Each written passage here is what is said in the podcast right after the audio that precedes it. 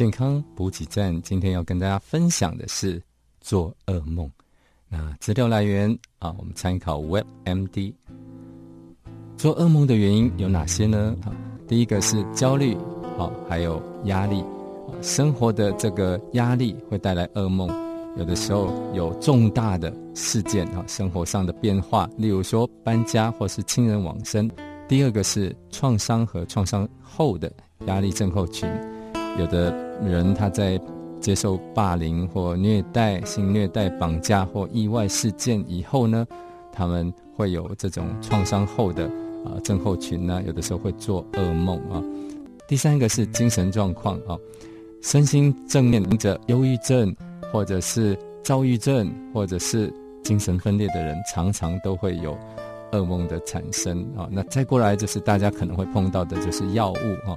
有些药物会使噩梦更容易发生。这些药物包括抗忧郁的药啦、抗菌的药啦、哈降血压药啦、啊帕金森氏症的药物啦、哈或者帮助戒烟戒酒啊、注意力不集中、嗜睡症的这些中枢神经兴奋剂啊，都有可能让你这个导致噩梦。再过来就是啊酒精或毒品哈。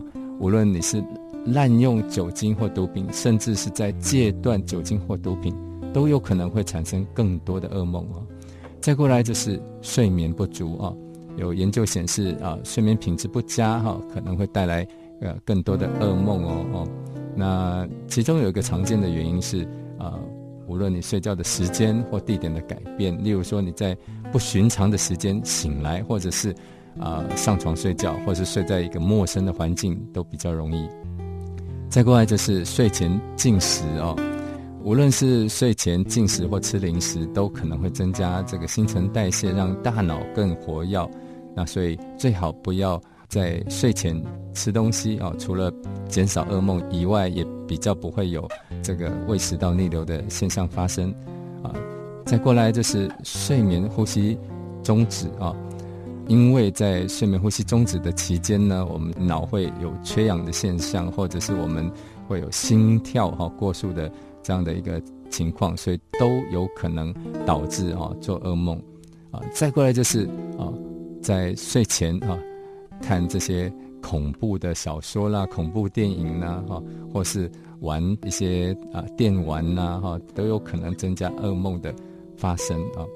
可以试着啊，就是。啊，睡眠要定时啊，那在啊这个睡眠的时间要足够，那减少在啊睡前吃东西啊，减少酒精、咖啡因和香烟。那要运动的话，最好在白天运动。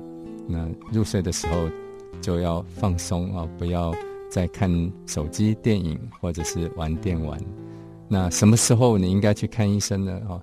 如果你觉得这些噩梦是已经打乱你的睡眠，而且每周发生一次以上，影响到你的情绪跟你的生活啊，让你自己很害怕入睡，平常的工作不好去完成啊，因为害怕啊，或者是你正在服药，然后有这些啊噩梦产生，那都是你要去找医师的时候。